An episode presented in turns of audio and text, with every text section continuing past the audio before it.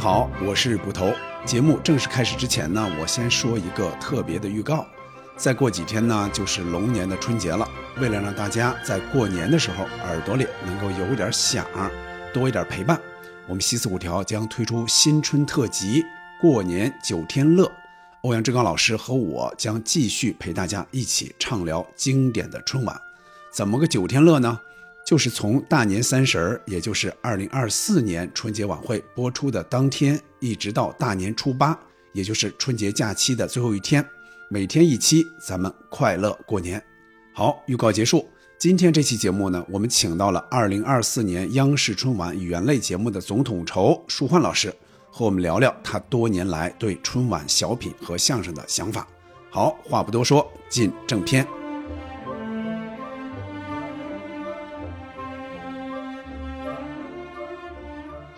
里边游着鱼，鱼呢？天鹅吃了，不是，那天鹅呢？吃饱了飞了。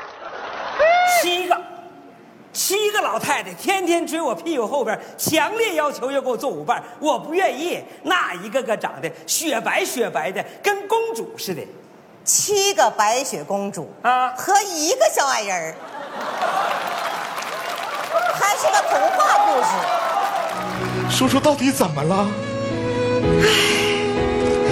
还有三个月，他就满七十岁，不让学车了。没人贤惠，张干嘛去？身体健壮，李大妈去？关键是特别漂亮。扶我起来，您同意了？千万别给老百姓找 trouble。是我。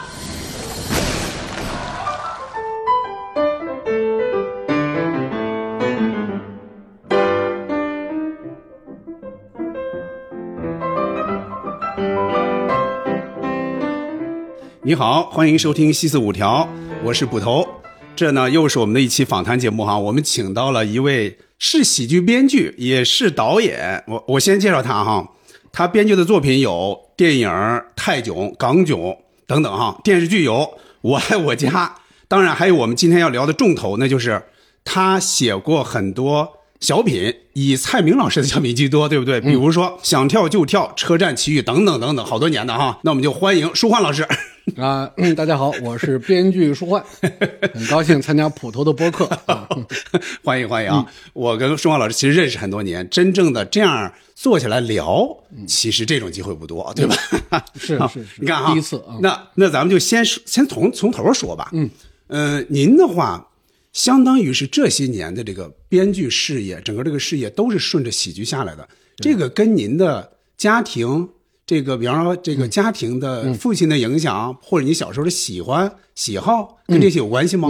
啊，有有有，因为我算是世家，对，呃，我父亲就是导演，他在西南很有名，他是拍过两个在川渝地区特别火的电视剧，一个叫《傻儿市长》，一个叫《山城棒棒军》。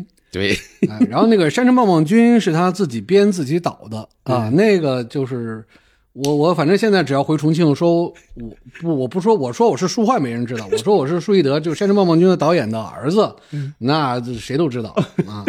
我呢，我我对那个肯定是我小时候估计是扫过两眼，但是可能没有看全。哎，他是不是这两个是不是也都有喜剧色彩？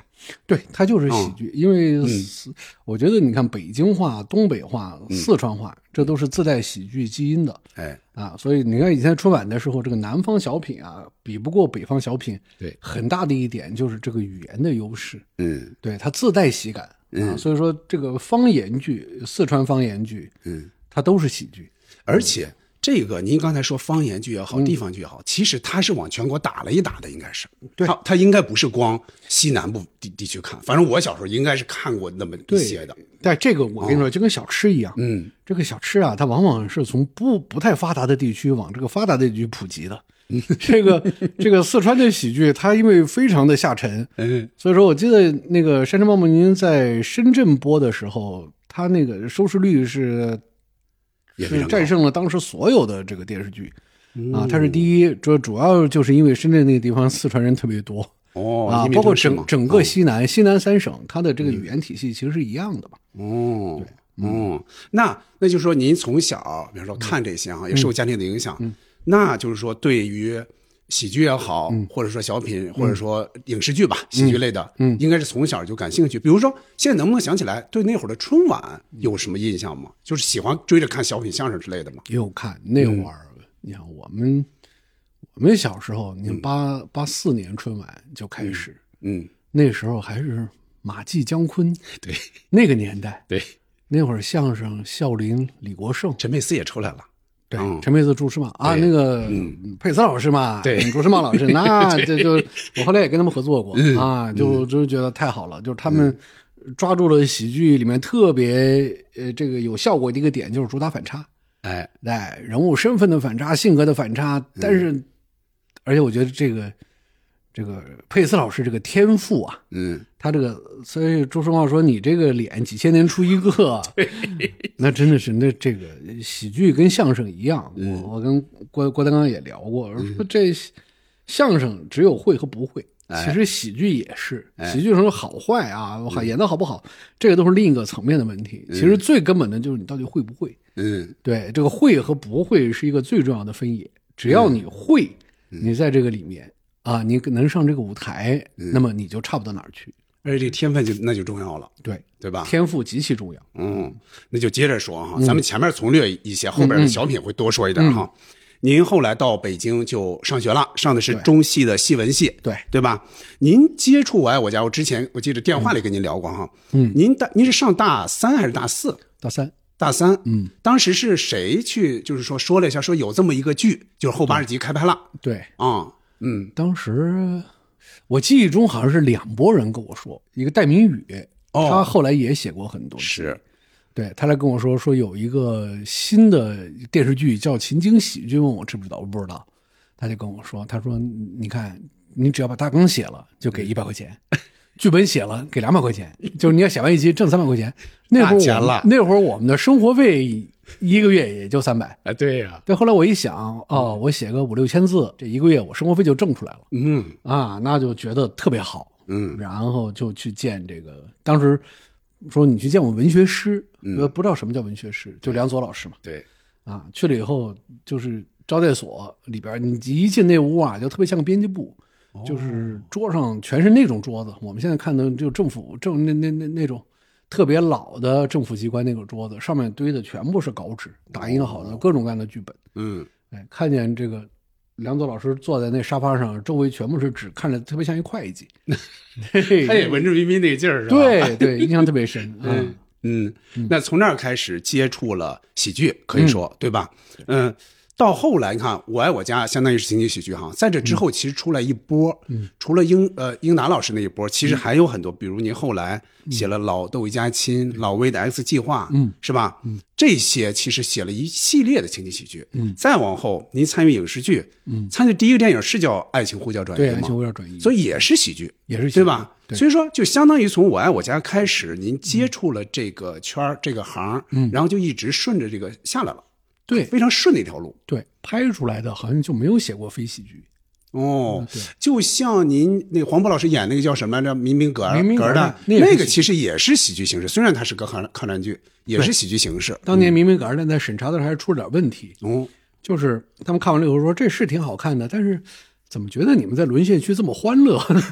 说这不行，说得严肃点。对，说毕竟这跟我们的认知还是不一样，对吧？我们在沦陷区，大家要苦大仇深一点嘛。哦，对，但我说其实中国人就是靠的这个乐观主义精神，才把这个小日本给耗死的，对吧？那你这，但后来跟他们一聊，确实也也是做出了一些这个妥协啊。哦哦，那就是说，呃，基本上您的作品都是首先是喜剧，再一个，即便是正剧这种，也带有喜剧色彩，能这样说？啊，对，因为嗯就是其实我写的大多数是喜剧类型，嗯但也有一些是带喜剧元素。嗯对，它都一般都都会有一些喜剧。嗯嗯，行，接着就要说今天的重头了啊。嗯，您看哈，嗯，我们一般会这样想，就一个人他写影视剧写多了，嗯这个多挣钱呀，为什么要去写春晚呢？总感觉春晚。对一个人的名气肯定是提升哈，但是总感觉收入也不太高，还耽误时间。你最早接触春晚是从蔡明老师那儿开始的吗？叫零九年的叫《北京欢迎你》，是从这儿开始的吗？对对对对，这个哦不，其实其实不是，还有更早的最早的时候，因为最早的时候那会儿还特别年轻，二十多岁。嗯，呃，参加过一年春晚，当时那个作品给毙了。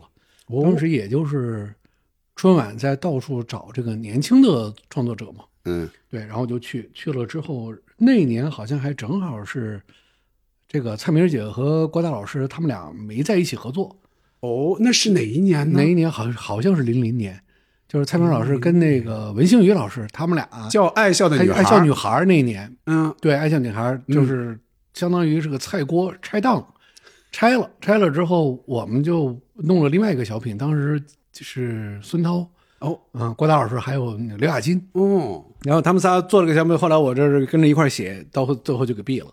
哦，这个毕了以后呢，然后领导说那个啊，树小树，你还是很有前途的啊，我们希望你明天还能来。我想明天不来了。对，那就是说，第一次跟春晚的接触其实并不太顺利，可以这么说呃。但是那个不顺利是特别自然的，因为呃那个时候春晚好像呃不像现在这么撒大网，嗯那会儿春晚它的相当的演员啊什么的都比较固定，嗯，对，就是谁上，呃我春晚当年有一个非常呃习惯的，我们那内部就所谓的四梁八柱嘛，嗯。对，春晚四梁八柱，你想啊，在他最黄金的那几年，比如说就有所谓五大，五大是谁呢？嗯，冯巩、嗯，赵本山、王红、呃宋丹丹算吗？蔡郭蔡郭。和郭冬临，哦，这是五大。因为哦。那个丹丹姐跟跟赵本山山、黄宏，对他们是算一波嘛。嗯。对，你看这五大，你看冯巩、郭冬临、赵本山、黄宏、蔡郭，嗯。这五个完了之后呢，还剩下什么？这就五个了，嗯，还剩下比如说这俩相声，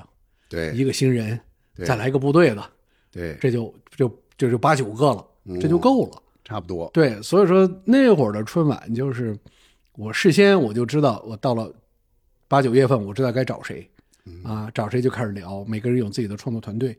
我其实，在零六零七年的时候，还跟黄宏老师呃弄过一次春晚。哦，对，最后就是、最后上的那个故事，就是黄宏老师弹人脑崩的那个。哦，就是什么什么 biang biang biang biang 哎，那对对对那钓鱼那个嘛对对，对钓鱼老头。对对啊钓钓鱼那个，嗯钓鱼那个。但是我当时给黄宏老师写的是另外一个，嗯是另外一个跟手机有关的一个故事啊。那、后来他们觉得还是钓鱼老头这个，他们可能觉得呃更有效果吧。热闹起码对是。对对对，所以说这跟蔡明老师合作，其实已经是第三次尝试上春晚了。哦，零九年，那是怎么个机缘？就是说是蔡明老师跟您提的，还是说您怎么着？是啊。呃，对，特别简单，因为我是零零八年那一年跟蔡明儿姐，我们是合作了小一百集情景喜剧。哦，对，有一个什么超人马大姐，哦，对，有有一个有一个是天津的一个一个嗯。一个情景喜剧，还有一个好像是这个中央台的栏目。对，就整个下来了之后，就特别自然而然的，就很顺了哎，说哎，我这春晚你你跟我去聊一聊。哦。我说行，因为在前一年的那个梦幻家园，嗯，就是那个为什么呢？啊，那个我其实也也去开过会，哦也去开过会，也帮着这一块儿，所以说这个其实是很顺，很自然就融入了这个事儿。嗯，我跟这个公司一点关系都没有了，我就可以跟您说实话了。说吧您知道他为什么不卖您这套房子吗？咋回事？因为他要涨价。啊，我没想涨价，那你卖给人家呀？我不卖。为什么呢？不为什么不想卖？还是要涨价？我没想涨价。那你卖给人家不？卖。为什么呢？我想涨价。说实话了。啊，不是，我我我我没想涨价，我的意思是说，我不卖，别吵着了。说你呢？奸商，我这辈子最恨的就是奸商。大兄弟，看准了，就那价，两套全款，敢涨一分钱告你去，是不是后边交款签合同？对，大兄弟，奸商闭嘴！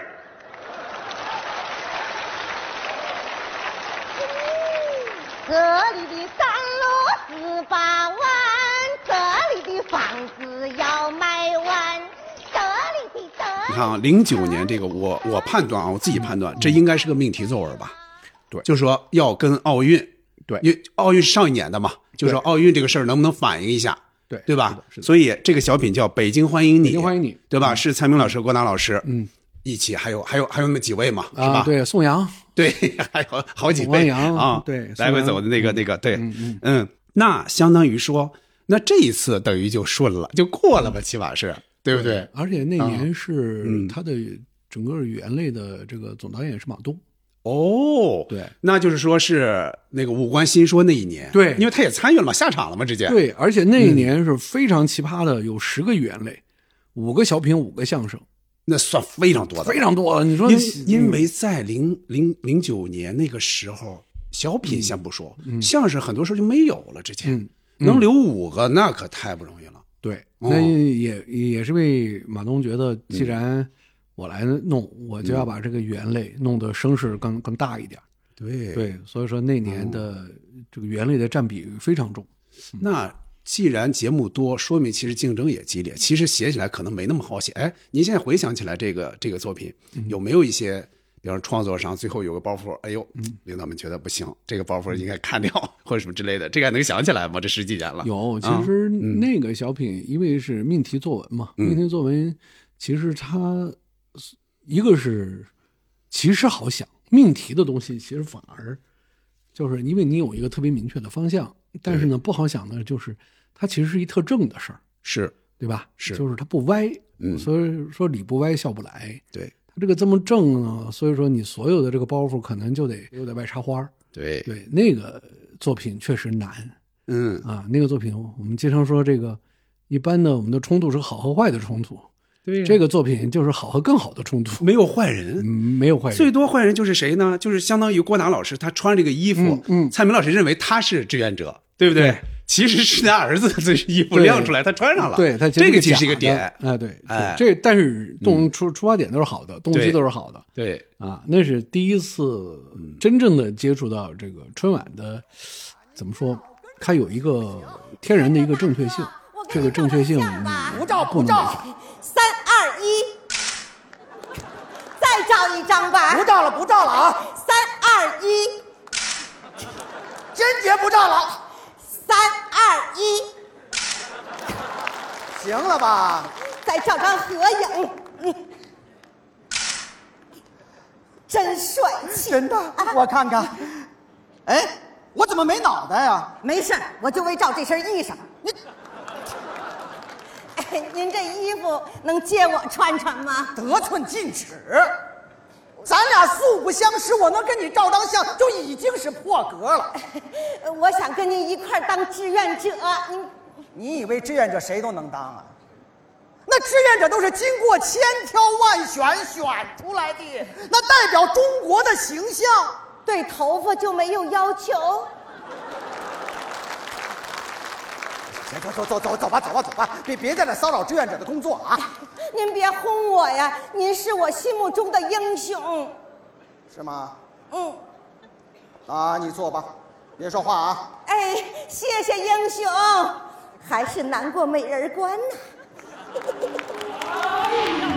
但是后来我慢慢的也明白这中间的道理，因为我现在有一个体会啊，嗯，春晚跟新闻联播其实是一样的，为什么呢？新闻联播是什么？新闻联播是国家仪式，嗯，你说每天晚上七点半穿这个，那个就相当于是七点，别说错了，啊，对，哎呀，你看，你看这这这七点半就结束了。常常年不看这新闻联播，不不不不不在电视机前看了啊，所以导致了这个，就每天晚上到了七点，嗯。是给全国老百姓看，你看我们国家现在欣欣向荣，对吧？发生了哪些事儿？嗯啊，所有的这些大事儿、重要的事儿啊，大家应该知道的事儿，嗯对，它其实是个国家仪式嗯啊。那其实我觉得春晚也是，春晚的重要性，这些年我眼看着它越来越高，越来越高。嗯就春晚也变成了一个国家仪式，就变成了每年到了除夕的时候，嗯我们要给大家展现这国泰民安。嗯所以说，每年春晚的主题一汇报就，就其实都差不多，是是什么和呃家和万事兴安宁、祥和、幸福，对。主题词就就就这些。就是落到小品上，你也不能太出圈儿。对。哪怕你是让人笑的，你也不能说哦，这里边来一坏人吧，那不行。对，而且其实随着现在的这个发生的渠道越来越多呀，嗯。就导致了呃这个舆情就变成一个特别重要的事儿。嗯。对，因为有可能确实以前是以前是领导觉得，嗯。好多行业你不能得罪。嗯比如说你聊教育啊，聊这个医疗啊，嗯你要或者聊点什么警察呀，或者聊点什么教师啊，说这些，说你最好都别沾，对吧？你一沾可能会伤害某个群体。嗯但是现在变成了呢，哪个群体你都不好沾，对，因为哪个群体 都有可能处都有可能，对，你就不能得罪任何人。就后来，他说你看年三十了，你不能给这一部分老百姓添堵堵，对吧？那你想是不是这个道理？好像也是，嗯因为确实就这个还真的就不是杞人忧天。嗯，对，有过有多次这样的教训，嗯，对，导致了春晚其实现在就很不好弄。很很难弄哈。嗯我就想起一个什么事儿来哈，大概我估计是不是有十年了？我不知道您还记不记得？嗯是在就是大概现在来说是什么？嗯大郊亭那个附近的一个创意园，嗯您去讲过一次课，嗯那次我去听了，嗯您讲了讲春晚和泰囧的事儿，就是喜剧的创作这个路，嗯。您当时说了一些话，我当时是有一点小震惊的，就是说春晚的小品它对人的一个就创作者的一个限定，嗯。就是说我我这个小品，我这十十分钟就是十分钟，嗯。这十分钟不允许你说，哎，一百年前怎么样，或者一年后怎么样，嗯。不允许。当然现在其实有了，也有这类的小品，但那会儿还没有。就是说，其实对一个创作者来说，是一个很大的一个挑战，就怎么去做这个事儿。嗯我记得是你说过这个，对嗯就是春晚的形式啊，其实是到现在为止，就所有的这种，因为现在小品大家见的也多了嘛，包括综艺啊里面，就是春晚它是所有的这些形式里面相对最保守的。嗯对，就是它很难有，就我们其实，在各种别的节目里看到很多创新性的东西啊，或者说这种形式感的东西啊，在春晚很难实现。嗯啊，主要还是因为它有一个审查制度。嗯，对，这个审查制度导致了我们曾经以前想过，就是人和这个电影的配合。嗯，对，就是这边我们约拍好一个片儿，比如说我们曾经有个想法是三个演员，呃，扮成三条这个宠物狗，然后呢背后有个大屏幕，大屏幕的就是从狗的视角看，就相当于是一个车的底盘啊，走来走去的人的腿啊。就这些，你看，它是一个第一视角的啊，然后呢，随着后来的大屏幕配合大屏幕出现的事件，这这三条狗要随时就点评嘛，随时点评啊，这个事儿你看，哎呦说说这家人回来了啊，这家人就特别有钱啊，说那那家人来了啊，那家人我观察了好久，那是最近估计跟老婆打架呢，对，就本来是是挺逗的一个事儿，但但是后来因为有这个，你很有可能到了最后一审的时候，突然让你改。那你后面那个屏幕你就就没法调嘛，没法调，甚至到了彩排最后一次彩排的时候，嗯，比如大年二十八的时候，对，还可能改，对啊，那这样的话，你的所有的这些形形式感的东西，或者事先需要录好的东西，基本上都不可行嗯啊，所以说到最后就只能回归到这个最传统的形式。就是说，从观众看来，好像永远是这个形式。其实背后你们是做了一些尝试和努力的，只不过有的可能就可以通过了，有的就还有就退回去了。有。不，还有一个非常现实的一嗯。个，就是春晚它的门槛是要尽量低的。嗯。对，因为、因为哦春晚的整个的观众群，它非常的下沉。嗯。对，它的大部分观众，你想都是这个三四线城市、四五线城市、农村啊什么的，嗯。就是可能很多我们感兴趣的话题，我们特别嗨的东西，对他们来说，他们要么不知道，要么不感兴趣，所以就笑不起来。对，笑不起来。啊、哦好就多，就比如说你要弄一个现在比较流行的，比如说我们做个狼人杀，嗯。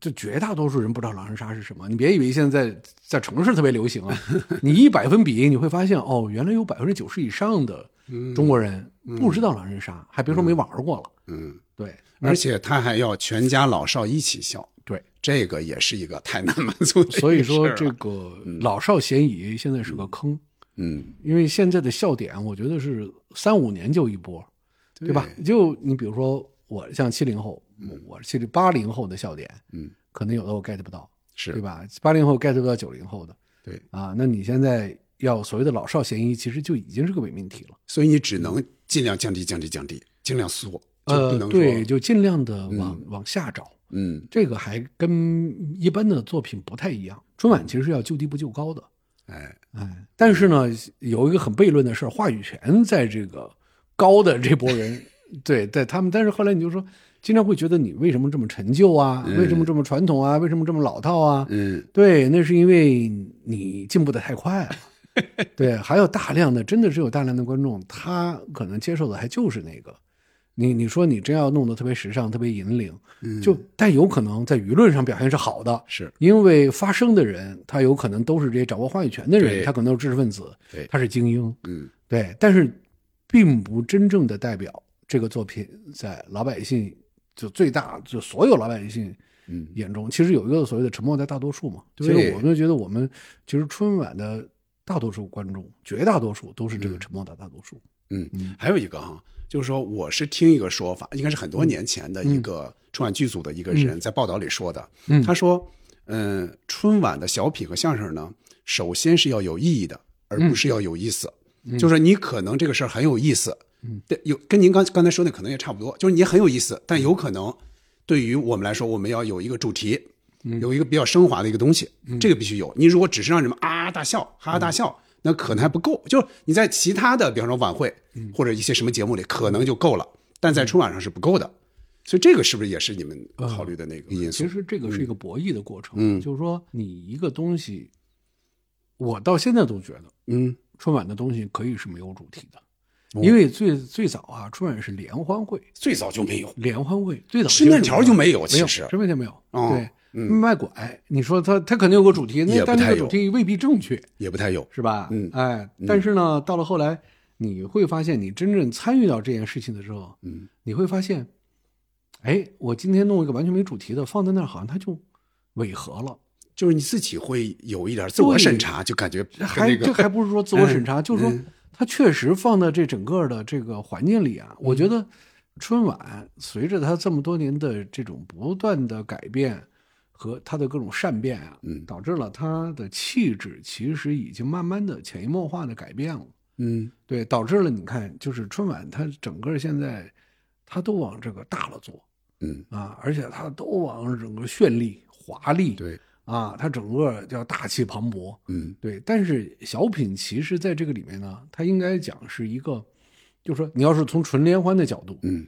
啊，小品是完全它是消解意义的，它对，写的是人的缺陷、是行为的无序和混乱，嗯啊，甚至是价值观的某些这个不正确的东西，但是它能让你乐得出来，对呀，对但这个东西你突然发现，我把当年的小品放在现在这个环境里不行就不对，不行了。你自己都觉得不不对。咱这么说，就开开头咱们说陈佩斯老师嘛，比如说主角与配角，嗯如果放到现在，我估计选，估计放不进去，那改。抗日怎么这样啊？一会儿一会儿咱们这边人，一会儿地下党，一会儿那个我那那边人鬼的，那哪行啊？而且更可怕的时哦候，现在的这些反对的声音啊，它经常不是出自于上层，嗯，而是出自于民间。网络上对发民间，对我我是觉得现在的这个民间的，随着你们自媒体的发达啊，这个，哎，这个就是民间的纠察越来越多了。嗯啊，就往往我觉得这种价值观的碰，我我是觉得任何事情啊，特别害怕站嗯你先站道德制高点。没错，对，任何事儿你要先站道德制高点。你说，你看你这个小品就对我们某某行业不公平，嗯那这个事我没法反驳你啊，对吧？我没法反驳你。后来想，那我怎么能避免这个事儿呢？嗯，那我就谁也不得罪。哎，那我要谁也不得罪，那这个东西你说怎么写呢？嗯那 OK 喽，那我反正是我们都是专业人员嘛，那喜剧不是有好多套路吗？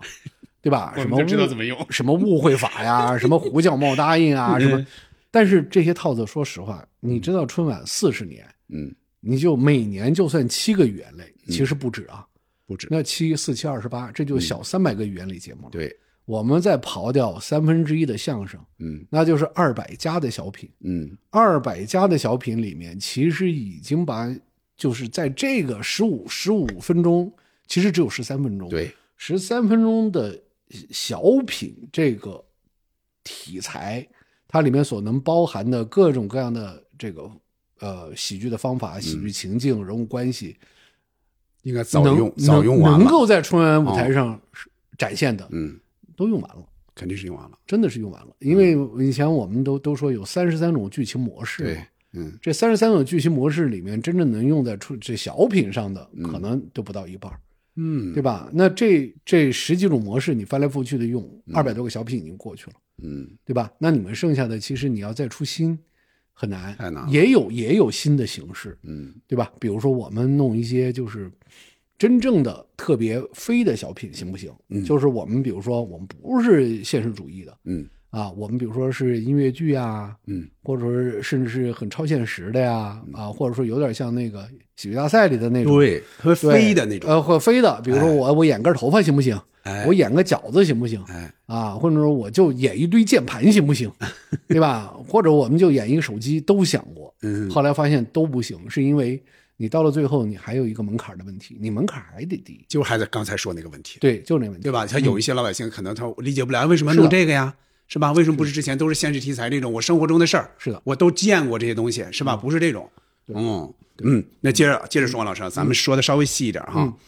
您是从应该是从一一年开始，嗯，呃，蔡明老师的小品应该是都由您领衔操刀了，对应该可以这么说吧？你看啊，我我列举哈，嗯，一一年的叫新房，对。一二年天网恢恢，嗯，一三年想跳就跳，嗯，一四年扰民了您，对吧？嗯一五年车站奇遇，嗯，一六年叫网购奇遇，对吧？是的。嗯一七年叫老伴儿，一八年叫学车，一九年叫儿子来了，嗯，你看连续的，对。这些年都是，嗯，这些里边呢，呃，如果说相同点的，就是蔡明老师演的嘛，而且绝大部分是他和潘长江老师演的，嗯，这个里边其实让我看哈，其实是有一些，比如比较突出的，蔡明老师的这个毒舌老太太这个形象，嗯嗯是呃有一些里边是有的，嗯，但也有一些是不一不一样的，比如是天网恢恢，嗯，这个就有点不一样。对，天网恢恢是有一点新的，就是您刚才说那个，嗯。有点新。嗯，首先是跟这些年轻人打交道，对。然后呢，他呢还不是平常的那种老太太，他其实人是个警察，人民警察，嗯对。反诈的。对，到最后几个人打起来，那个场面、动作什么嗯。的，又特别漫画化的那种，就那这个其实是有一点新的，对不对？对，这个嗯其实当年好像是公安部的小品大赛哦，对他们有一个作品，嗯就是类似的。当时我们就把那个编剧找过来，嗯跟他一块儿聊了，就是把那个整个的结构给借过来了。借过来之后，当然他也授权了嘛，授权他一天能上春晚就非常高兴。嗯对，他说你们随便用啊，随便用，我这完全就就授权书赶赶紧给我，赶紧签，生怕你们反悔似的。嗯。啊，就弄完了。弄完之后，后来我们在做的，当时找的是那个王定跟常远嘛。嗯，对，对，王定跟常远那会儿麻花的新人，麻花团队。他们。正好那年夏天在小品大赛上有一个卖坟地的小品，没错，经济个适用文什么什么的，对对对对，特别特别好，特别炸正好那正好那年我跟蔡明姐都是那个评委，嗯。看完了之后就记住这俩了，记住这俩。后来春晚的时候，我们就跟跟导演组说，我们想找这个年轻人，他们特别支持，春晚特别支持，对，就叫过来，叫过来之后，嗯、就排。这个也是选题，一看当时春晚也特别肯定，嗯啊，就说你们做一个反诈的吧，对，做个反诈的，然后就弄了。然后呢，我们想，既然带了新人，那就有点得有点新的，嗯，对，我们在形式感啊，包括上面啊，都都想了很多办法。对他那个气质跟就是这之前，你看这已经到了一二年了嘛，就蔡明老师参加春晚已经参加十几年了，就这个气质跟之前的他的小品是不太一样的，包括他之后的，就这个小品显得不太一样。对，啊。这个小品，反嗯。正他他有很多非常年轻的东西。嗯。对，它里面，因为我们当时，哎呀，那记得特别清楚，当时大家人手一个 iPad，呃，在排练的时候啊，在冥思苦想熬的时候，就玩好几个游戏。嗯有个游戏叫什么《和风物语》，后来前、前一阵夏天的时候，我们还说，哎，我们再找找那个游戏，嗯，回忆一下十年前我们是怎么一块工作的。一找，那游戏下线了。还有一个什么养马的游戏，嗯，给马养各种翅膀啊什么的，那都是我们啊。然后咱那那个作品就是，呃，其实我们是学习者，就想看看就是年年轻人他们的思路，嗯发现他们的思路确实挺歪的，嗯，但是歪呢又歪的有意思，嗯，所以我们就把捏吧，把这个一个非常正确的一个反诈的这么一个主题、啊，和这个他们特别歪的这种想法和表表现形式，嗯，看怎么能捏合。别害怕，李婶，开门，哎，我中不过来的。开门啊！啊，来来来来来来来来，哎呦哎呦哎呦呦呦！大婶子，哎哎哎，可不是我呀！哎呀，是他们俩，他们，哎，这我说小傻子，什么小小小小小小小伙子，刚才那个钱呢？钱算的不对呀！那能对吗？那个，你看啊，嗯，刚才你们先给了我一百块钱，又给了我三十块钱，一共给了我一百三十块钱，对不对？那个，那么之前我找给了你们七十块钱，就等于我收了六十块钱，对不对？嗯，这个盒饭一共三十块钱，所以，我还得再退你们三十块钱啊！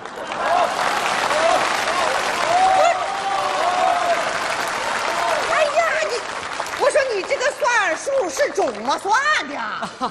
没错，我的数学成绩一直很优秀。大婶子，再见。啊哟，哥，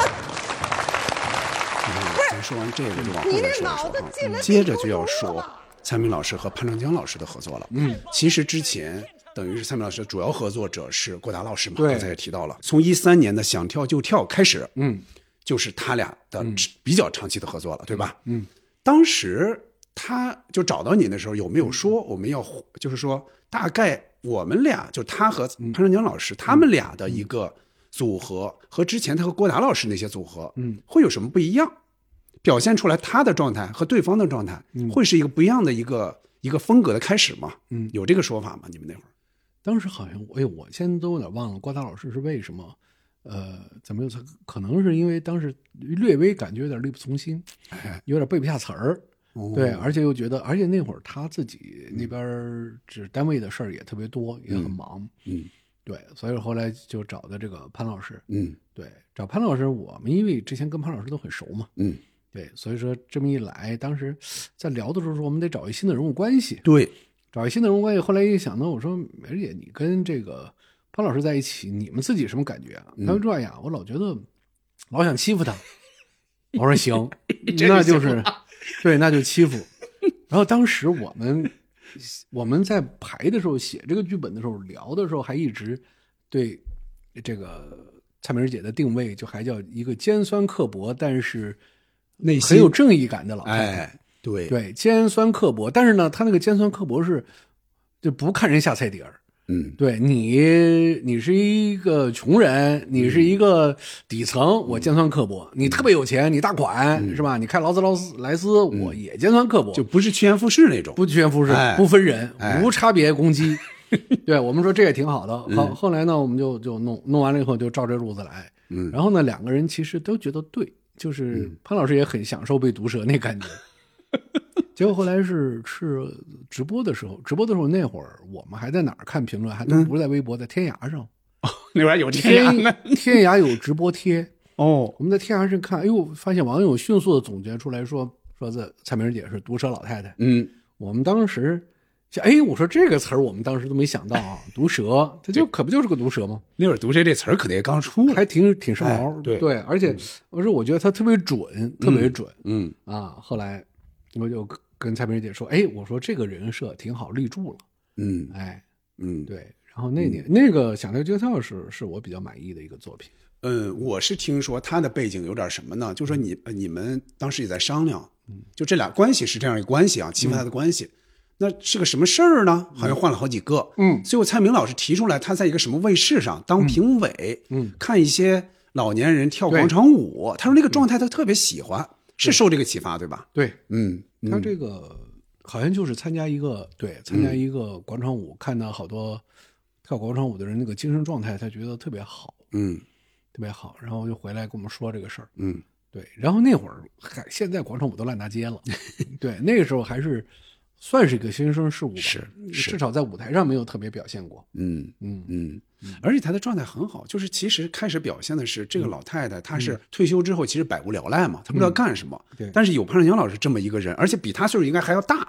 一摘那个头发，好家伙，这得有七十多了是吧？嗯嗯嗯。啊，就是他看人家还这样呢，那他就尤其是刚才你也说到了，嗯。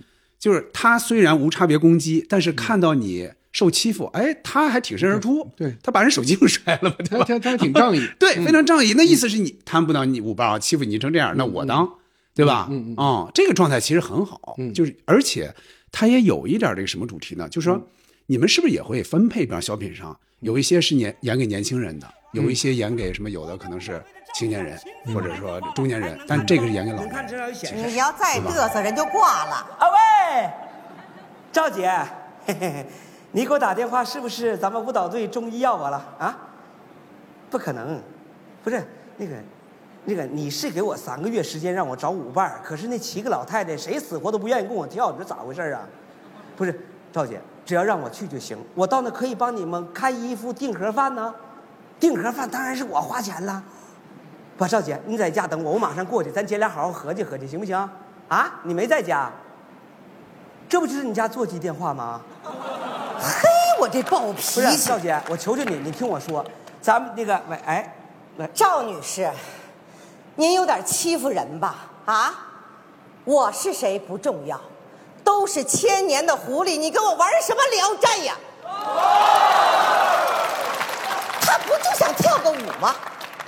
那我告诉你，他有舞伴，对我就是他的舞伴。什么？你让我们俩现在就过来，我们还就不去了。哎，哎哎哎，这好像是我的手机哎对。他每年春晚在题材的布局上，嗯他们都有一个原则，就是要照顾到这个面儿要尽量的宽。嗯对嗯，对，就面面俱到，基本要可以说是面面俱到。呃对，就比如说你去年就是因为没有部队题材，哎，是每年都有吗？之前其实也不是，其实也不是以前那个孙涛老师经常演部队的嘛，是吧？对嗯，部队的题材并不是年年非要有，嗯但是呢，就是呃，你因为你不一定体现在语言类嘛，对吧？你的歌舞啊，包括有一些这个创新性的形式里面，嗯，对这些，所以说你看，就是其实你说不看春晚，其实大家对春晚有有什么没有什么还是挺敏感的。戏曲总得有吧，对吧？魔术什么武术 都都得有。我那天跟那个这这回总导演于磊开玩笑，嗯，我说 AI 啊，最最好用的就是一键生成春晚，对吧？你们这春晚就是，你这就是七个语言类，然后多少个二二十首歌，十六个舞，然后什么戏曲、杂技、魔术，一样一样来一个，是吧？少数民族来一个，哎，对，这基本上他他就是这样啊，嗯就是说说白了，但是你说缺哪一个，大家都不满意，嗯对吧？那都在，你又说特别特别样板化，哎，特别模式化，哎怎么都有话怎你说这么对，怎么着都不行 啊。那就是说，我们还是按照最早，我这宁可是别人，宁可别人骂你平庸，也不要有一帮人出来说你们没有完全忽视这一波人。哦，那有很有可能被忽视，那他他确实不高兴，嗯，对吧？那这样的话，那那你你说我们能能任性吗？不能。对，这现在又要插一句了哈。嗯呃，其实刚开始录之前，我跟舒文老师就说了，聊了，他是今年二零二四年，现在可以说吗？这个事儿可以可以说吧？可以可以。他是二零二四年春晚的语言类节目的总统筹，这是您第一次担当这个职位吗哦，？不是，其实我已经干了三年了。哦，对不起，那是我没有没有冒失了。不不不不，啊因为这个、这个没有什么光荣的，这其实是一个背锅的一个一一一一一一个位置。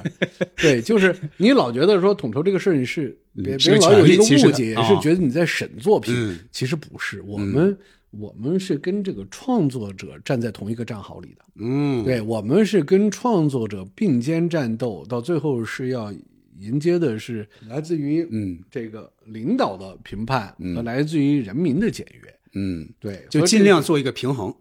对，嗯对，嗯其实这个事儿就是说到头，它就是一个，你真的是得让这个是上上下下都满意。是是，但是往往呢，这个事儿，你这个平衡，你一旦做不好，就是上上下下都不满意。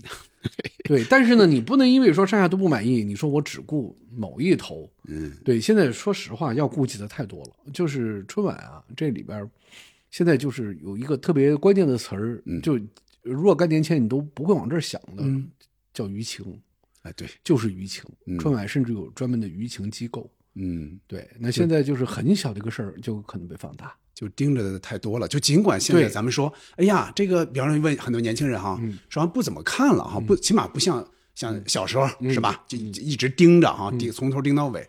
嗯，但是说明还是很多人盯着，会盯着。就是你你演的好，也会夸你，但你如果一旦哪一块出现是的，什么比较大的一些这个漏洞或闪失，那也就会出来一些负面的东西。呃，哦是是的，而且负面的东西呢很容易出。呃对，这真的就是你，你干好了不一定夸你啊，但你要你要出点纰漏的话，那肯定挨骂。啊 行，咱接着说哈 啊。你看刚才提到的是想跳就跳，这个是在您您的这个心目中也是您比较满意的，对不对？比较满意的。对吧？嗯嗯。接着往后说哈，一四年的那还真就不是跟潘长江老师合作了，对。他又找了相当于当时比较有流量的三个演员，对，一个是岳云鹏，嗯。一个是大鹏，嗯。一个是华少，华少嗯。对吧？嗯，这个是怎么一个想法？当时？啊，那年这个是那个冯导的总导演嘛，哎，冯小刚导演。对，冯导其实想的就是想再创新一下，嗯。而且呢，就是蔡明姐和潘老师的这个组合呀，也没说就锁死，哦，因为这个跟郭达的这个情况不太一样。嗯，郭达老师他们俩这么多年了，所以说呢，你要是分开，大家后来呢，当时蔡明姐跟这个潘老师，大家都觉得可能是个临时的组合，哎，对吧？那当年这个丹丹姐跟这个黄黄老师，嗯，对吧？那也是完了之后，他不是有也就跟赵本山老师了吗搭了嘛，对吧？这这这都都都很正常。嗯所以那那年就是说，哎，咱们试试跟年轻人。嗯，其实那会儿啊，我觉得就华少是流量，大鹏和小岳都还没有那么还没有到顶峰，没有没有到他们个人的顶没有，峰。我记得特别清楚，嗯当时那个小岳到了影视之家，就是六楼那个创业办公室的时候，嗯小岳有点不知所措，因为他是新人嘛。尤其这个他之前是相声，现在又是演小品，对，然后又隔这个。对，别人嗯让他做，他他他都不好意思做。然后看见大鹏进来了，特别高兴啊，一下上去就搂住了，因为可看熟人了。就认识大鹏。嗯，对，就是一般的演员，就哪怕你看，其实啊，嗯。他一四年他在德云社其实已经火火点儿了吧，嗯是吧？嗯当然没是的。有完全到顶峰，嗯，就说他到了春晚这么一个区域里边，他还是有点不不太一样，跟之前那个，就是他肯定在德跟德云社的状态不一样，就我还得稍微我我搂着点儿，特别不一样，我 对吧讲？对，当时有个段子，就是、就是当当时排的时候，导演说：“哎，小岳，你从这儿走到这儿，你说这句词儿。”嗯，小岳说：“我不会。”他说：“你怎么不会呢？”他说：“我们说相声啊，都是站着说，要么呢，你让我从这儿走到这儿，我不开口；你让我一边走一边说话，我不会。然后哎呦他那会儿还也没怎么演影视，所以他这方面可能对还真没有太多的对，就经验。特别青涩，哦特别青涩。嗯。然后记得特别清楚，当时我们去完了以后审，先说先让冯导审，嗯。然后冯导审，小岳就很紧张，然后我们就演，演演演完了之后呢，冯导就一直乐，完了以后说：“哎呀，我觉得太好了。”我们说啊，那那小岳啊、大鹏什么的都都特别高兴。嗯。对，出来以后说：“走走走走走，咱们找地儿吃饭去。”嗯。啊，就得到了肯定。嗯。那新人新人的状态，你现在想想，就就非常有意思。嗯，就他们的辉煌，其实都都是打这儿起的。是对，是，就是他会是一块一块的砖，嗯。给他往上走台阶的，嗯。这是其中一个重要的一块砖。其实对大鹏来说也是，对吧？对。对吧？他也当时也没有像后来电影不也没拍呢嘛？对，沙鹏是其实上完春晚了之后，我们就很熟了嘛，对。我们就开始一块儿，他想拍电影，我们一块弄那个煎饼侠。对，对，煎饼侠当时我是所谓的剧本监制嘛，嗯啊，一五年一五年一下就火了。嗯对，所以说那个，哎，大嗯鹏还是、他就是，一个是非常勤奋，嗯另外一个呢，他就非常自知道自己要什么，对，嗯是一个目目标非常明确的人。嗯啊，这相当于是一四年，这是扰民了您。嗯，这个其实也是一个外冷内热，然后内心会有正义感的这么一个人。对对不对？蔡明老师演的这个老太太是延续的开始不是也是毒舌嘛，是吧？就就把这把这里面损的 简直是三个人对对损的体无完肤。但最后一看，那个孙子一来，对说你这个孙子怎么这么孙子？然后就开始说你们不交房租也行。你看这多好一老太太，是吧？对那都有这样的一个一个一个，可以说是一个人设。对，所以说他这后来毒舌的这个性格，到后面就就延续下来了。嗯啊，他自己也觉得，哎，我挺适合这个风格。为什么努力卖房？不就想有个自己的家吗？他为什么努力唱歌？不就想让爹妈过上好日子吗？他为什么那么喜欢那个铁锤？为什么呀？你们岁数都差不多，你是孙子，人家也是孙子，同样都是孙子，你这孙子怎么就这么孙子呀？那接着哈，再往后说，从一五年开始到一九年，这几个作品连续的都是他和潘长江老师合作了，是吧？车站奇遇也好，网购奇遇也好，老伴儿也好，学车也好，儿子来了也好，这个的话有没有您印象比较深的？我就记得有一个是，应该是老伴儿，就一七年的老伴儿，我记得我忘了是您在朋友圈还是在微博上发的了，说。这个反转你们想到了吗？什么之类的，这也说明是您的一个得意之作，是吧？就是开始他是认人们认为是潘长江老师演的这个角色失忆了，其实是完全反过来的，是大家一起帮蔡明老师演的这个老太太来恢复记忆，对对吧？这个是怎么一个想法？当时这个其实当时呃是从一个场景开始的，嗯就是从希望是个养老院嗯或者敬老院，嗯对我们想做一个稍微有点感情浓度的一个东西，但是呢，嗯它又得又得是喜剧。对，后来就想能不能在这个，就是也是蔡明姐帮老潘恢复记忆。嗯一开始就是就是想的这个，嗯但是后来呢，往下走往下走就有点顺拐嘛，嗯有点顺拐。然后呢，爷爷一直没想好底，说他要是恢复了，那又怎么样呢？对，对，底下不好升番儿，不好升番儿。嗯报什么玩意儿？想了好几个底，后来都觉得，要不就有点割裂，要不然就还是有点老套。对，嗯那天要是突然说，要如果说其实失忆的是蔡明姐呢，是老太太呢，嗯哦，豁然开朗，都一下就觉得，哎，说这个好像在川的小品里很少有这么陡的反转。没错，对，然后呢就开始又越聊越兴奋，越聊越兴奋，聊到后来呢就觉得，哎，这事儿成了。然后呢，当印象特别深，还不敢去汇报。说我们这个别到时候领导一下没听明白，说说说给否了对，给否了。说来来来，我我们再把这个东西再夯实，夯实一点，想明白到底到底发生了什么，是怎么回事又聊聊到后来，哎，觉得他对，成立了，成立了之后，我记得特别清楚，就当时，当时还一直在纠结，说到底是为什么事失忆啊什么的。嗯后来说那个说话你去写一稿，我写的时候我突然发现不重要，嗯就为什么事失忆不重要。嗯，因为小品啊，串的小品那十几分钟，其实观众都默认就是你肯定是有一个事故嘛，嗯。对吧？你或者生病或者什么失忆，但是最重要的是，潘老师一直在帮助自己的老伴儿，对。一直在帮他恢复，甚恨恨恨不得每天演一出这种戏，对，每天演一遍，每天演一遍。你说他这个背景故事，你想起来还是挺感人的。嗯是，所以说我们就决定说就这样了，嗯。就这样了。然后后来拿去整个就那一年这个作品都很顺利，嗯对，从一拿去刚立起来，都都说哟这个好，嗯没想到没想到，哎呦你们是这个底，就能春晚出一个这样的，对，就一直、一直是到直播。嗯对，那直播当时我还记得清楚，这底底下那些小花啊什么的，都看得眼泪汪汪的。呃，我也是啊，嗯，因为你看春晚很少有那种，你看每年春晚都讲动情点嘛，但是动情点有时候它不会放在小品上，或者放在一个什么歌上，比如常回家看看，是吧？或者放在一个什么里里边儿一个叙述上，嗯这个我是当时有一点，首先是惊讶，哎，能出这么一个东西；再一个，我是有点热泪盈眶那个意思；再一个。就是您不是刚才也说，最开始说要有一个情感饱满的这么一个作品吗？嗯。其实它最后这个反转，恰恰就是一个情感上上升的这么一个对。一个一个点，非常重要一个点，因为那出乎你的意料。嗯。啊，原来哦是这么回事，就说什么这是我老伴儿，这是我老伴儿，突然胳膊一亮，一个特写，嗯，哇，那块儿是有点感人的，对对对对对，啊。呃，当时为了把这个伤疤做的显眼一点儿，啊在底下做了好多科研，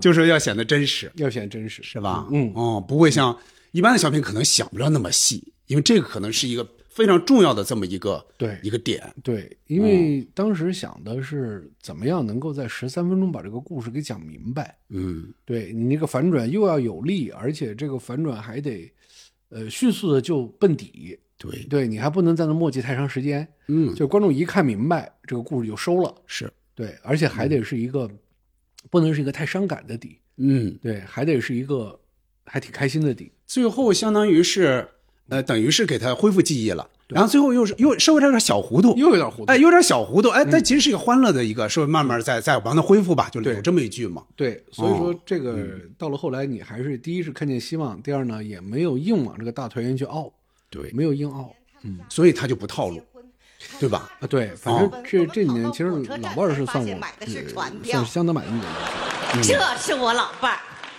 结婚第二天他就要出远门了，怕我一个人在家不安全，给我弄了那么大一条狼狗趴在门口，得，坏人是进不来了，我这好人也出不去了。这是我老伴儿。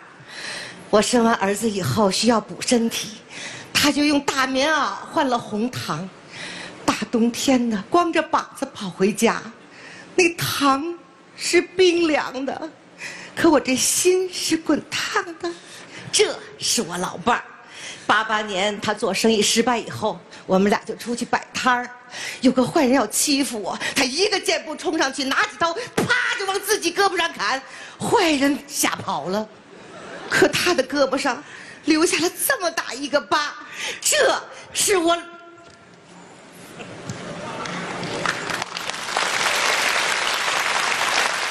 老伴儿。当你老了，没错，老伴儿，失忆的不是我，是你，你都失忆一年了。对，从那次意外到今天，已经整整一年了。在这一年里，潘叔想尽各种办法帮助您恢复记忆。一提潘叔是你老爸，你马上就昏过去。回忆青大夫说这几天是你病情好转的关键期，于是我跟院长就想出了这么个办法来刺激你的回忆。院长啊，没想到今天还真成功了。下一要是我今天还想不起来呢？没关系，没关系。你一天想不起来，我陪你一天；你一辈子想不起来，我陪你一辈子。我还没被你欺负够呢。哎，那要这样说，那一个作品，它有没有最后达到这么一个您心目中的这样一个位置？那这个很有的时候是比较偶然的，可以说，就是说，比方说这个时间就这么多，从什么时候开始就是倒计时了。嗯，那到时候我如果想起来一个升拍的，那就升；那有时候就想不起来了，那可能就相对平，能不能这样说？嗯，嗯其实嗯也有过，也有过，到了最后都没有最优的解决方案。嗯对，那这样其实很难受嘛。这样最后你上去的时候，你你老很难很难说服自己，嗯就是尽量的。我觉得可能这大概也就有那么一次嗯，啊，你到后来觉得，哎呦，好像觉得你完全能更好，哎哎，有点失落。哎，对，但是有的时候是，比如说题材的限制嗯啊，或者说你的整个这个呃十三分钟这个长度的限制，嗯对，导致了你这个故事的规模呀、类型啊，包括人物关系啊，你只能做到这样。嗯对，那这时候你就要接受现实，对，在这个有限的空间里，你看怎么做到最好吧。嗯嗯嗯，其实你看啊，从从这个题材上，其实也尝试了非常多。你看一六年那个网购，那等于把这个网购这个事儿对给说了一遍，包括里边的一些什么能活到付款吧，是吧？这小小小段子也都放进去，是吧？嗯学车那一块儿呢，那相当于是贾冰老师加入哎 这个是非常重要的一个力量，呃，加入进来。现在咱这么说啊，就是说有些人会对贾冰老师主演的一些小品，会觉得哎呀比较套路，但是这个非常符合他在之前上《欢乐喜剧人》的那个人设，就他面对他爱的人，他表白不出来，那个不是演讲吗？我只是口吃说不出来，这个其实跟那个人是很像，嗯，是顺过来的，嗯，应该也是蔡明老师发现有这么一个人，才说带一下这个，对那个嗯。那个其实就很简单，就是最后你老头老太太就是闯了那么多祸，嗯。说给这个教练添了这么多麻烦，嗯，对吧？最后你得嗯把这个事儿给掰回来啊，嗯啊，这个说实话，也就是春晚的要求嗯啊。你这个人物，比如说你你你前面为了笑喜剧效果，你就得歪嘛。对，对，老头老太太都挺歪的，对就有点不靠谱，觉得就挺让人哭笑不得。嗯对，但是到最后他他他得正能量了，嗯对吧？你要是歪到底，这事儿他就有一个一个主题的要求。对对对，所以说最后你就得帮这个贾边儿完成一个什么事儿。哎，对，一开始而且而且比较巧妙啊，是吧？其实说我装作挂机了，其实没有挂嘛，对吧？其实他这句话说出来了，哦那个那个挺有意思的，是因为当时我们选那个歌啊，嗯。是选的梁静茹的几首歌，啊。然后梁静茹的几首歌，当时我们也没有那个，只是问了一下，说有没有有没有版权的问题，他川说我们去解决，嗯，你就用吧，嗯，完了以后啊，啊，完了以后说完了以后，这梁静茹知道了，梁静茹自己发一微博，哦。啊，说啊，祝大家这个说什么快乐，还重复了他的那个 贾冰那几个歌词儿，哦。对，祝大家新年快乐，还啊互动了一下。后来想行，他还挺高兴啊嗯，对对对，挺好有春晚的影响力就就还是还是他永远在这儿。是是是是这样的呀呀，那个快快快，拿来给我给我给我。那个婷婷啊，我跟你说，我是谁？我是陶正他爸爸。你啥时候定的？你这是那个陶正的意思呢，就嗯，老伴儿你说。哎哎，我怎？婷婷呀，我是陶正的奶奶。哎，这样真实一点，真实一点啊！陶正想对你说，这话得自己讲的呀不。要不要不要不要说不出口。呃，陶正啊，他在墙上呢。哦啊，没事了，没事了。他说祝你在那边找一个爱你的、疼你的照呀，挂掉了。哎呀，你别挂别挂，婷婷，我爱你呀！你再说一遍。嗯说呀说呀。说呀说说说。婷婷，我爱你。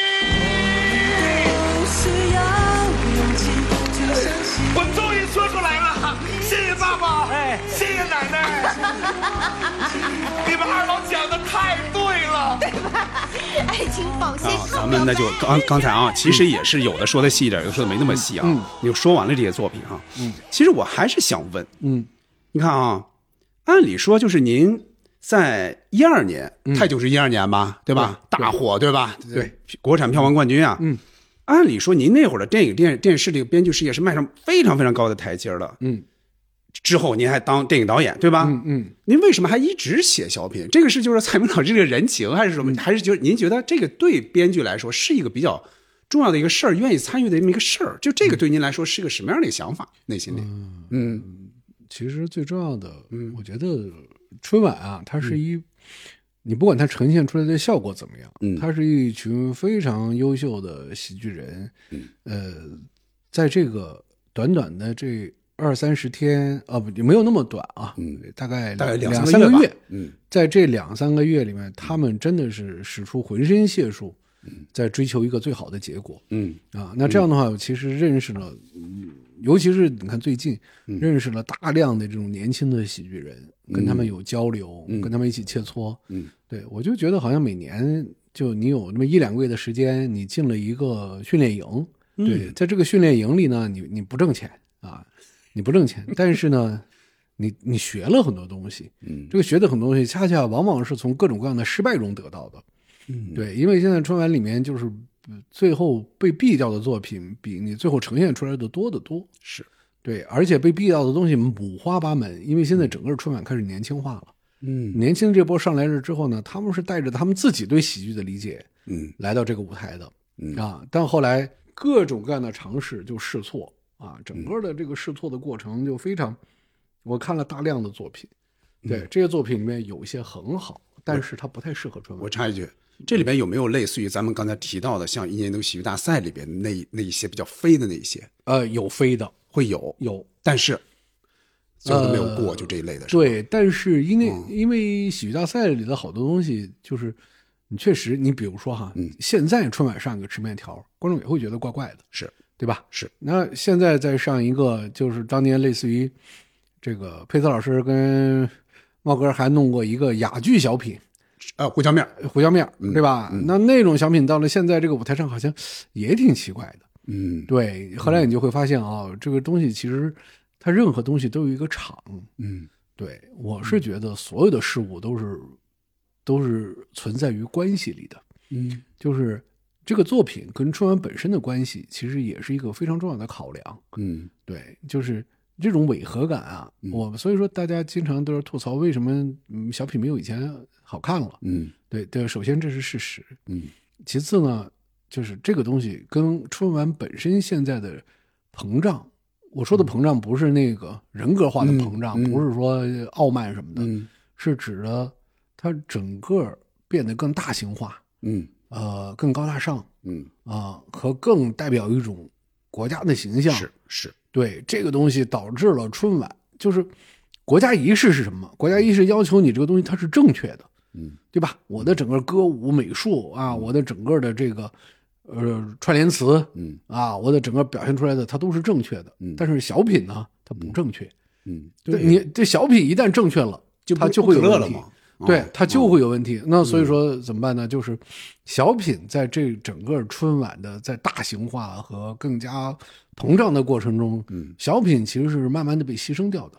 嗯，但是，因为你不可能因为说我们为了要保小品本身的可乐，我们让它再回到联欢会，回到茶话会，估计是吧？我们对我们小型化，我们现在就就就八百米的棚，中间是尝试过小舞台的，但是发现现在又撤回去了。呃，有几年，对，韩文还是谁？那有几年有有，其实就只有只有一年，只有一哦年。但后来发现对直播的效果有影响，嗯这个就是时代的一个变化吧。嗯嗯嗯，你看哈，咱们既然说到了一年就一度喜剧大赛，那就在最后说一下这个事儿哈。嗯，您看啊，您是作为专家，当时是坐在嗯 评委席还是叫什么专家席？嗯嗯嗯你是坐在那儿的？没有，我们那叫帮帮团，帮帮团，好吧，帮帮团啊，反正都是喜剧喜剧的大咖。嗯，那一次在大锁他们演那个小品的时候，吃饺子，嗯。包括土豆说忙都忙什么之类的。啊首先有您的镜头，然后马东呢是在中间嗯。聊的那个过程中是 Q 到您的，说据我所知，您在这方面也没少推波助澜之类的啊，嗯这个话。嗯啊，怎么看这个事儿？就说是不是说这一类的作品，这种新喜剧、sketch 之类的，就只能在春晚之外的这一类的舞台上出现？他想冲击春晚，那可能一时半会儿可能不行。包括咱们刚才说到的，他不是让这些喜剧的素养比较高的这些年轻人，或者愿意接受新事物的这些人看春晚的，嗯这类反而不怎么看春晚，对吧？这是不是就是一个矛盾的，永远不可能融汇到一起去？嗯嗯很难，因为嗯嗯就是这还是我刚才说的那个嗯场的问题。嗯就是说实话，现在就是呃，大家都是江湖上出来的，嗯。对吧？喜剧的江湖里，那我是敢打敢冲，又有才华，杀出一条血路，然后我登上了那个一喜剧大赛的舞台，或者说这个什么各种各样的这个喜剧节目，嗯。啊，我成了，嗯。对，这是江湖草莽。嗯。春晚是一庙堂，嗯。说白了，那我跟你讲，我是亲眼看见这些年轻的喜剧演员，嗯。到了春晚的舞台上排练的时候，他比老人还要保守，嗯，他不知道任何一句话我能不能这么说，我能不能这样，我这话我说行不行？这后来我说，哎，你为什么这么？他说不，这是春晚啊，就是说他首先他就算他有冲劲儿有创新，但是他没有经历过春晚，他不知道这个尺度应该拿在哪儿。对，哦而且他们就认为春晚就是他们自己也觉得，哎，我在春晚上使这个活不行，嗯我得那样，我得那样。然后他拿不准呢，他就会他就会问我这样行不行？哦他互相之间也也在互相提醒嗯啊，你就会发现哦，这个春晚这个东西，它其实是有一个无形中的一个立场，嗯对，它在它得影响你，嗯啊，它在让你甚至动作变得有点变形。就是说，哪怕这个人还是同一个人，同一个演员，对他在这个新喜剧舞台上他那样演，对他到了这儿，对。他不知道怎么演了。对，他就自我否定，还不是没人审查他。哦，没人审查他，甚至导演组会鼓励他说：“你们先别自我阉割，先撒开了。你先撒开，撒开。嗯。后来他们觉得好像这样就是不行，你明摆着觉得我们这这就是奔着要要要要要被逼去的哦。啊，哦。就这个心态很矛盾，但是也很真实。嗯，反正在我印象里，类似于像一年度喜剧大赛里那些比较飞的作品，这几年应该是没有在春晚上，还是没有。其实哦。有有几个作品是在春晚审过的，嗯，审查过的，但审查过的最后还是由于各种各样的考量拿下去了。哦对，你就发现春晚要那种初心啊！我现在觉得春晚的这种这种呃飞的极致，嗯，就是沈腾钻电视机，哦，就那个。没有对，嗯，嗯，好像再再没有别的了。特别飞的好像是机器人，机器人也，但机器人那会儿还是个联欢会的感觉，哦，机器人是九十年代初嘛，对吧？哦机器人那会儿好像还是觉得，哎，我有个脑洞，我这这其实我还想到了一个，手拉手也有一点儿，啊，对他那个也有一点 sketch 那个劲儿，哎，就是生活中比较难见到的一个场景，结果在这儿出现了，它有一个强设定，哎，但是呢，手拉手在强设定，嗯就是强设定一旦完成，嗯那我说的都是特接地气的事儿，是对吧？是。它有点像个双人脱口秀，没 错。俩人的没错，他俩人聊天聊的还是生活中的事儿，其实。对、啊，聊的还都是你特别天天能常见的一个事儿。没错，他只不过用一个强设定把、嗯。把这个呃这个喜剧气氛啊，我我先烘托出来，嗯嗯，对，所所所以说，反正呃，从形式的创新来讲，嗯。每年都在想这个事儿，但是每年都因为同样的顾虑，嗯，对，最后你放弃。就说这个步子可能在我们看来哈，可能卖的就一般的不会那么大，嗯，对吧？也不允不太允许，可能就是卖的太大在这方面，对。对吧？还是还是求稳了，真的是。是的，那那那那就这么说吧，最后说这个问题，那就是说对于呃喜欢喜剧、喜欢小品的人来说，嗯，那你要是觉得我愿意看稳重一点的，全家人一起看的，那我就看春晚。嗯，那如果我想看飞一点的，嗯。可能让尤其年轻人啊，让我们真正要乐起来、笑起来，无所顾忌的笑，嗯，那你就那其实也有嘛，你水大赛估计还得办吧，对吧？对啊，那就看那些嘛，嗯，这就是也也是各得各得其所。啊，对，其实嗯也有很喜欢看春晚的。跟您说实话，我嗯们在底下调查，嗯，也有些，但是呢，基本上就是第一比较下沉，哎第二呢就是年龄比较大的和非常小的他喜欢，哦哎，就是他这个喜欢。后来我们就想，就是、啊，那可能喜剧这个东西，嗯，说到最后，嗯，春晚其实已经不是主流了，就是你从整个的这个呃全国老百姓他在每天在看什么，嗯，就春晚它不是主流了，是。对，但是春晚依然是很多人到了那天晚上的一个寄托。对，没错，对他的这种存在感，就好多东西是，嗯你在的时候，你你不觉得他在，嗯他没了的时候呢，你都你可能突然觉得，哎，哎对他怎么没了？少什么对对对对，这是吧少点什么？对，哎所以所以说，这个感觉呢，往往也是就是大家继续往下做这个事儿的一个动力。嗯，对，行嘞，行嘞，好，好那就那就差不多聊到这儿啊，那就我们就期待哈，嗯，期待申焕老师做这个总统筹总统筹的没有这个语言统筹，语言对不起，语言类语言类节目的总统筹的这个二零二四年春晚能够多出几个，让我们都能笑起来、乐起来。